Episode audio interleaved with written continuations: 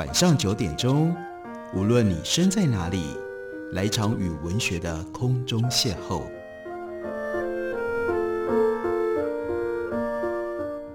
杨照谈书，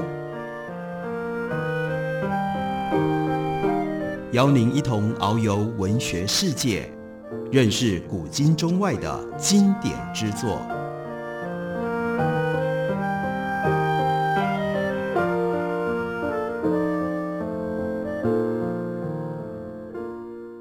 各位听众朋友，大家好，欢迎收听杨照谈书。本节目以台北广播电台 FM 九三点一，每个星期一到星期五晚上九点为大家播出。我是杨照。在今天的节目当中，要为大家介绍的，这是 Francis Fukuyama 法兰西斯·福山他所写的《政治秩序的起源》。这是一大套书，一共分成两大部。这套书的英文本是在二零一四年所出版的，而现在我们有了时报出版公司。特别整理出版的新的中文翻译本，这中文翻译本的第一册是从史前到法国大革命。在这套书里面，福山尝试的提出一个非常大型的综合比对历史性的比较研究。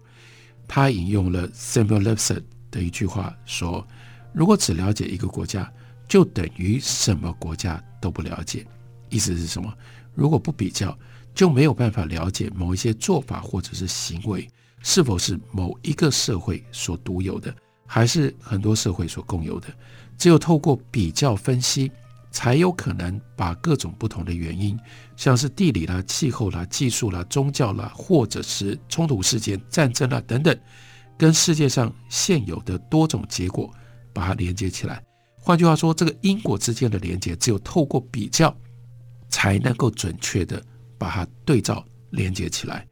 如此一来，或许我们能够回答以下的这些问题。二零一四年，这都是现实的问题；到二零二一年，这些现实的问题很多也都还没有真正解决或者是离开。因此，我们可以体会一下福山的巨大的野心，他想要透过回到历史、回到比较的这个观点上面来解决、来回答以下的这些问题。为什么阿富汗、印度丛林地区、美拉尼西亚的岛国、中东部分的地区，现在仍然维持着在政治上是一种部落组织的形态？另外一个问题，为什么中国的预设条件是由强势的中央集权政府统治，而对应的人口跟中国差不多，是全世界第二大人口的国家印度，过去三千年的历史当中，却只有非常短暂的时期出现像中国那种程度的。中央集权，再下来就牵涉到了台湾。为什么威权式的现代化国家，南韩、台湾、新加坡、中国，都集中在东亚，而不是在非洲或者是中东出现？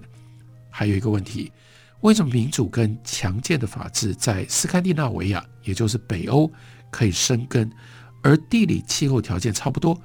事实上，距离也没差很远啊。往东边看一点点，芬兰再过去。不就变成了俄罗斯吗？俄罗斯却不是这样，俄罗斯是一种不受约束的专制统治呢。还有拉丁美洲，拉丁美洲国家为什么一百年来一再受苦于高通膨和经济危机？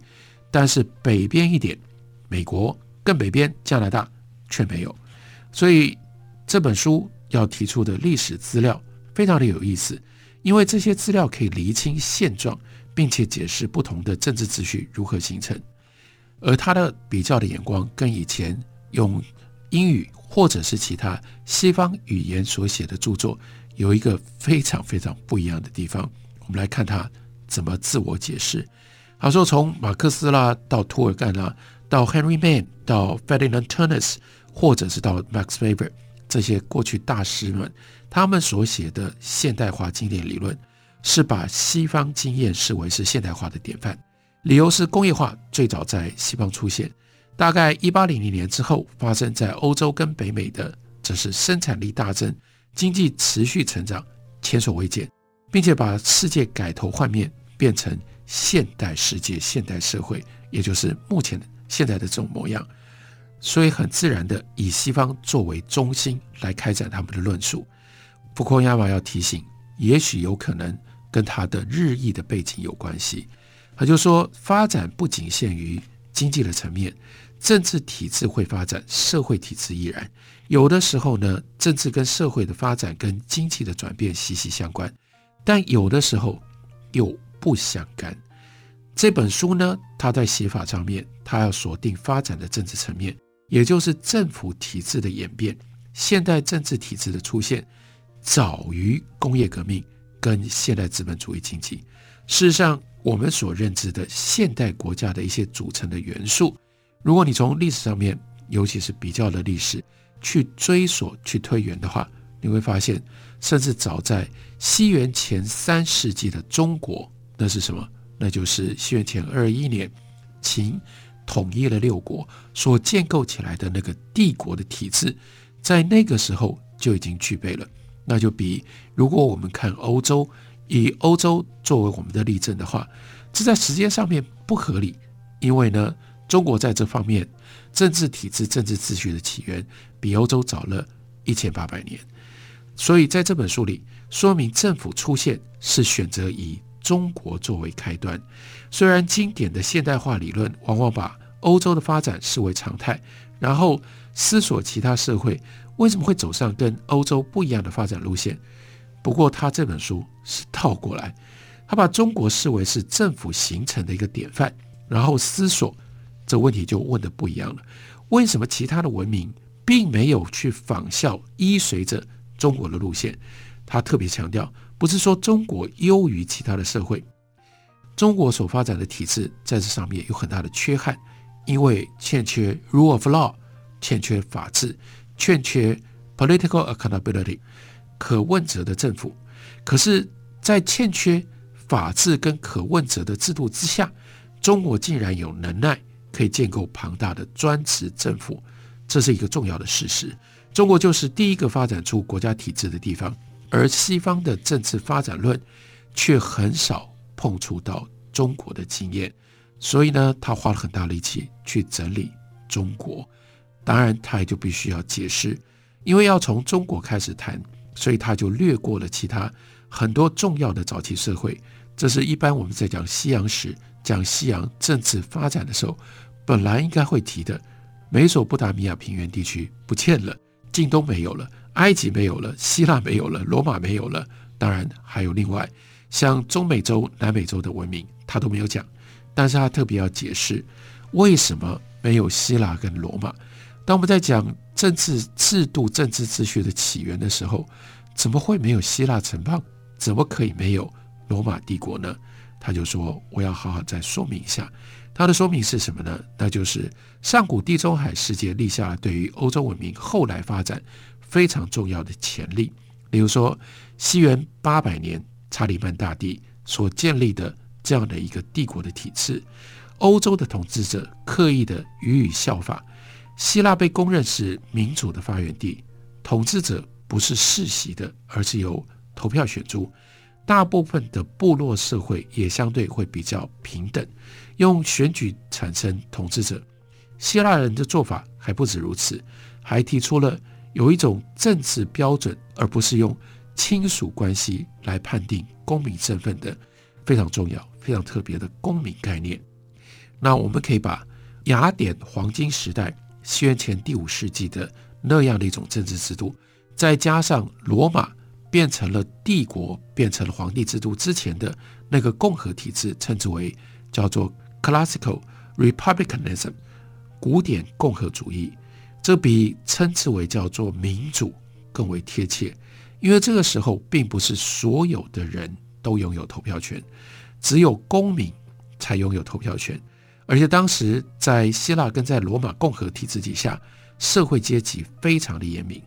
大多数人那是奴隶，他们无法参与政治。另外呢，希腊跟罗马并不是自由主义的国家。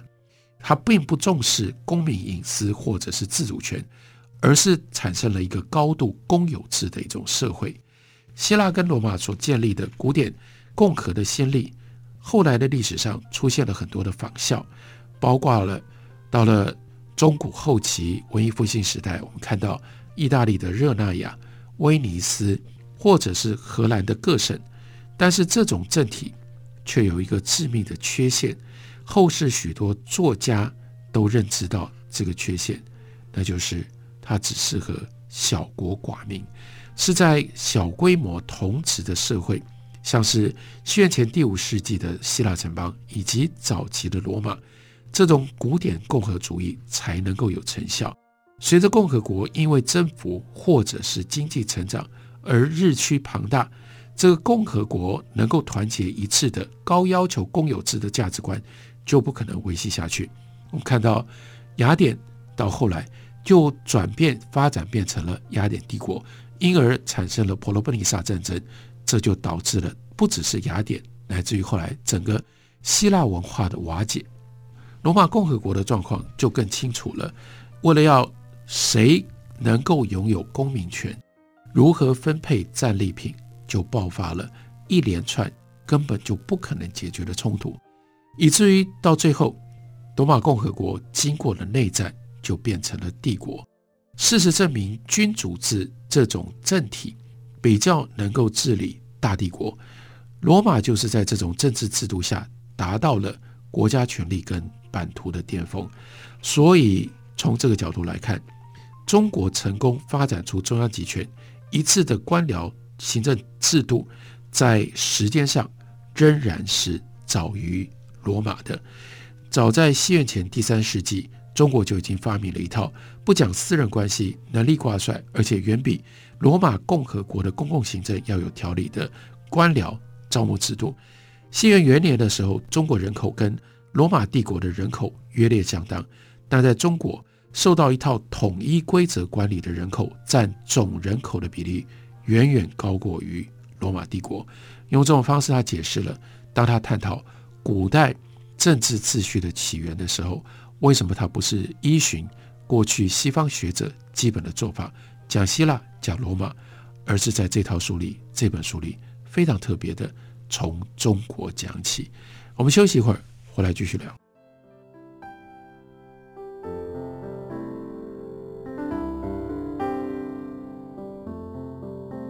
听见台北的声音，拥有颗热情的心，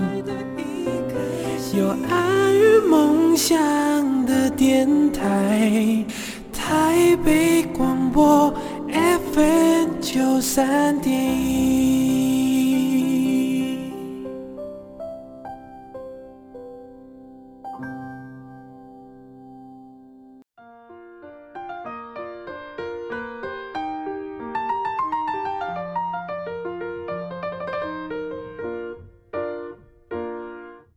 感谢您继续收听《杨照谈书》。本节目以台北广播电台 FM 九三点一，每个星期一到星期五晚上九点，为大家播出到九点半。今天为大家介绍的这本书是法兰西斯·福山的《政治秩序的起源》上卷，是从史前到法国大革命，在这个历史的比较研究当中，福山特别凸显了中国最早建立了国家，欧洲相对比较晚才开始建造国家，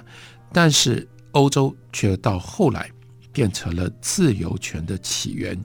那在中国建立国家的过程当中，政治上有一个大的问题，那就是缺乏 accountability 问责制，也就是政府应该要对什么负责，用什么样的方式，我们可以来检验，可以来监督政府。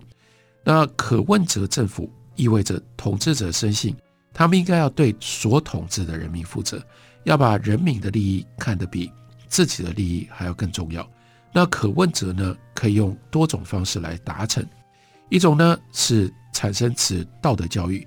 中国以及受到儒家文化影响的国家是用这种方式。国君被教育要对社会有责任感，而且呢有精于治国之道的这些老练的官僚向国君提供意见。在这样的政治制度底下，最重要的是国君统治者他要表现。他关心人民，可是国君统治者他的自身的权利其实并不受法治或者是选举这一类的程序性约束跟压制。如今西方人往往看不起这样的政治制度，但是从威权社会的治理来说，道德可问责仍然有它的可取之处。例如说，在哈希姆王朝治下的约旦，以及萨达姆胡塞治下的伊拉克。这两者之间就是在这上面有了非常大的差别。这两个国家都不是民主国家，但是呢，萨达·胡塞所统治的是用残酷、侵犯性的独裁统治，把满足萨达·胡塞亲友的这小撮人的利益当做政权存在的首要目的。相对的，哈希姆王朝的统治底下，除了透过权力有限的国会，人民没有办法向约旦国王正式的问责。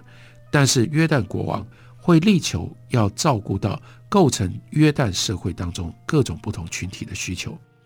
正式的 accountability 作为一种秩序，作为一种制度，它应该是程序性的。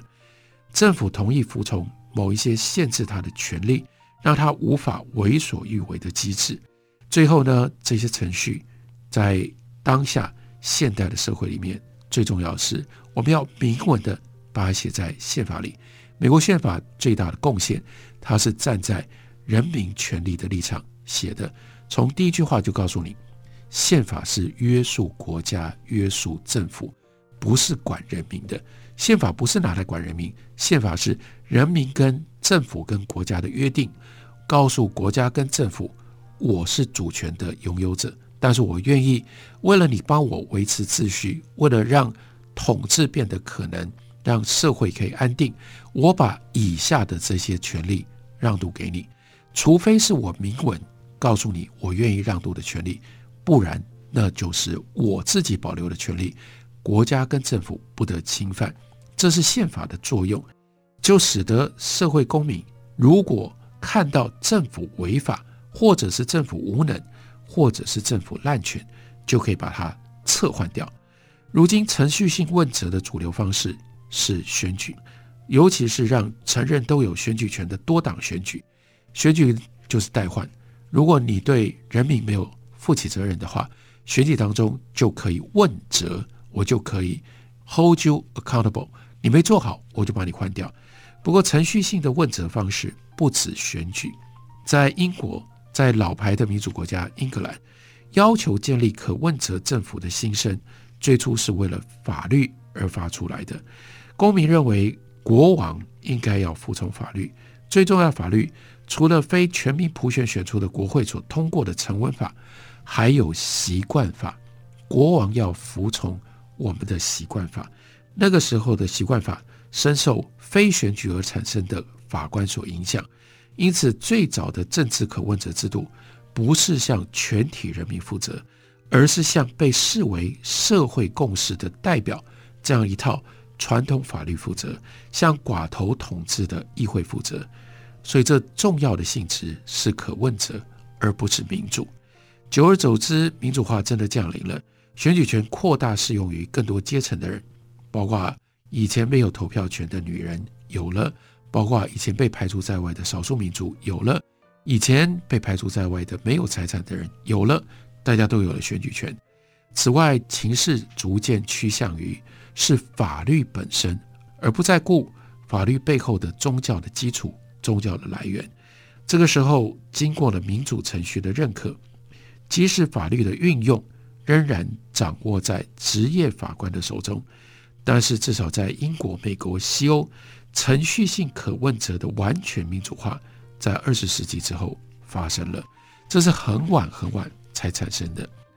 在近代的时候，欧洲的国家建造者，他们致力于跟中国或者也在他们前面，像是土耳其这些国家建造者去走同样的道路，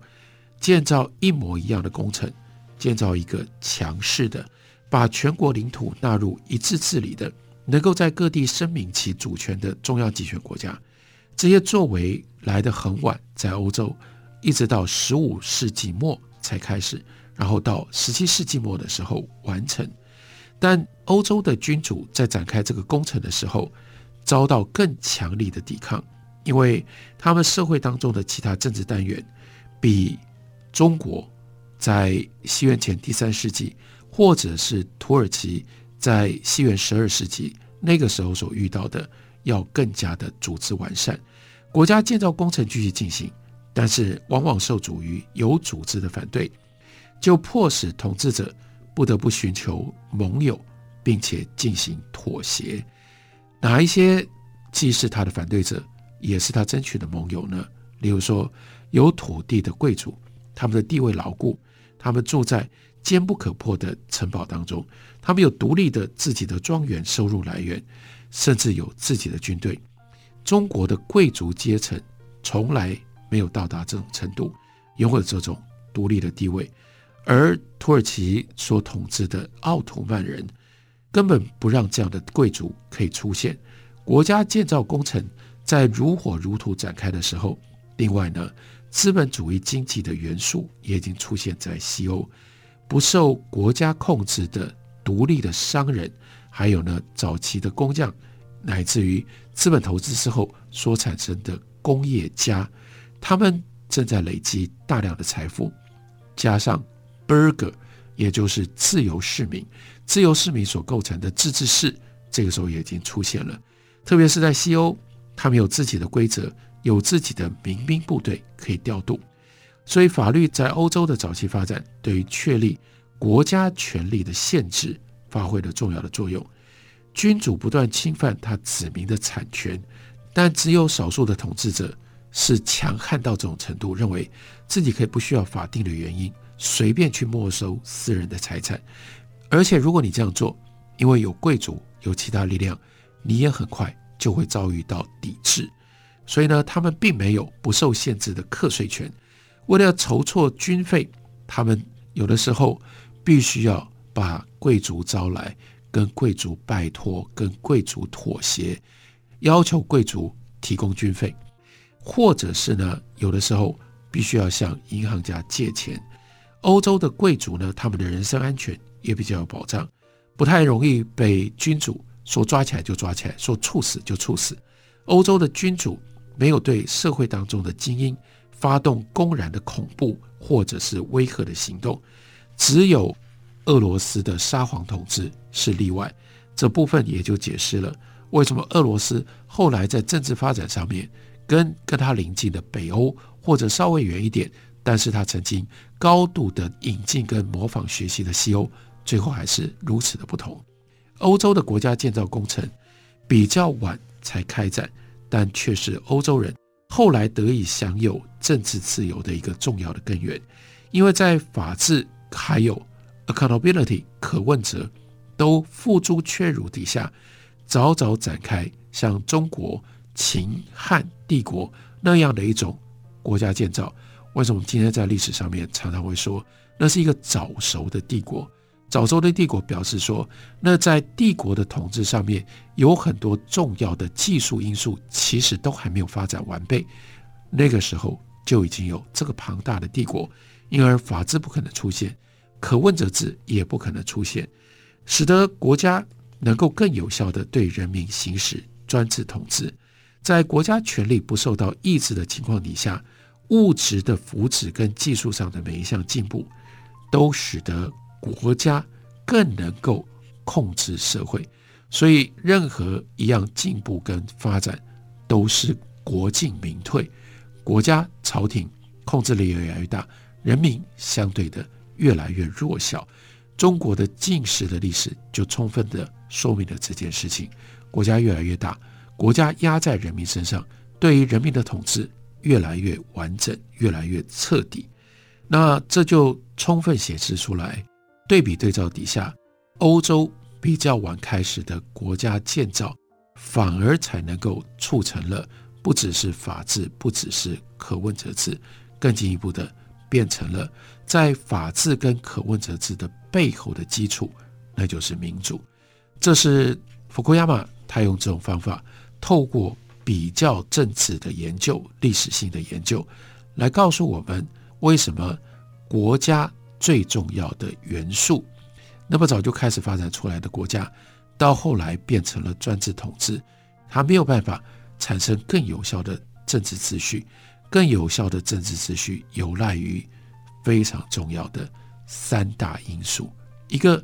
rule of law 法治，另外一个 government accountability 政府可问责制，然后呢，相应的在这两个基础上面有了 democracy，有了民主。这是福克亚马一种非常特别的理解政治秩序所提出来的看法跟理论，写在他的《政治秩序的起源》这一套书当中。感谢你的收听，我们明天同一时间再会。